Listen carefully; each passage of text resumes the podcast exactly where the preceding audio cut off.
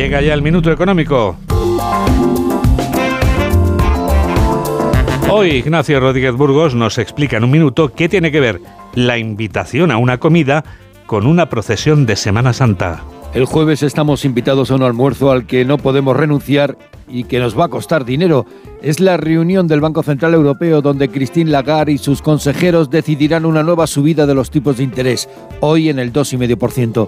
Los optimistas creen que el Banco Central Europeo está agotando el ciclo de encarecimiento del dinero.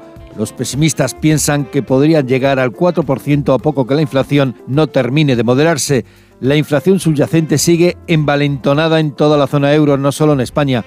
Los costes de las materias primas mantienen una evolución errática. Esta semana conoceremos el IPC adelantado de enero. La rebaja del IVA a los alimentos rápidamente ha sido compensada por el aumento de los precios en origen, la eliminación por parte del gobierno de la bonificación de 20 céntimos en el combustible a los particulares y por el nuevo encarecimiento del petróleo. El martes se reunirá trabajo con sindicatos y empresarios para discutir el aumento del salario mínimo interprofesional.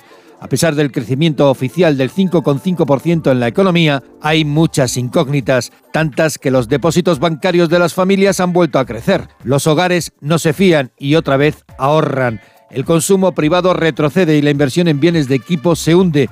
La falta de inversión es una pista del descenso de la confianza empresarial en el futuro más cercano. La palabra recesión ya no aparece, pero marcharemos al menos hasta Semana Santa a paso lento de proceso.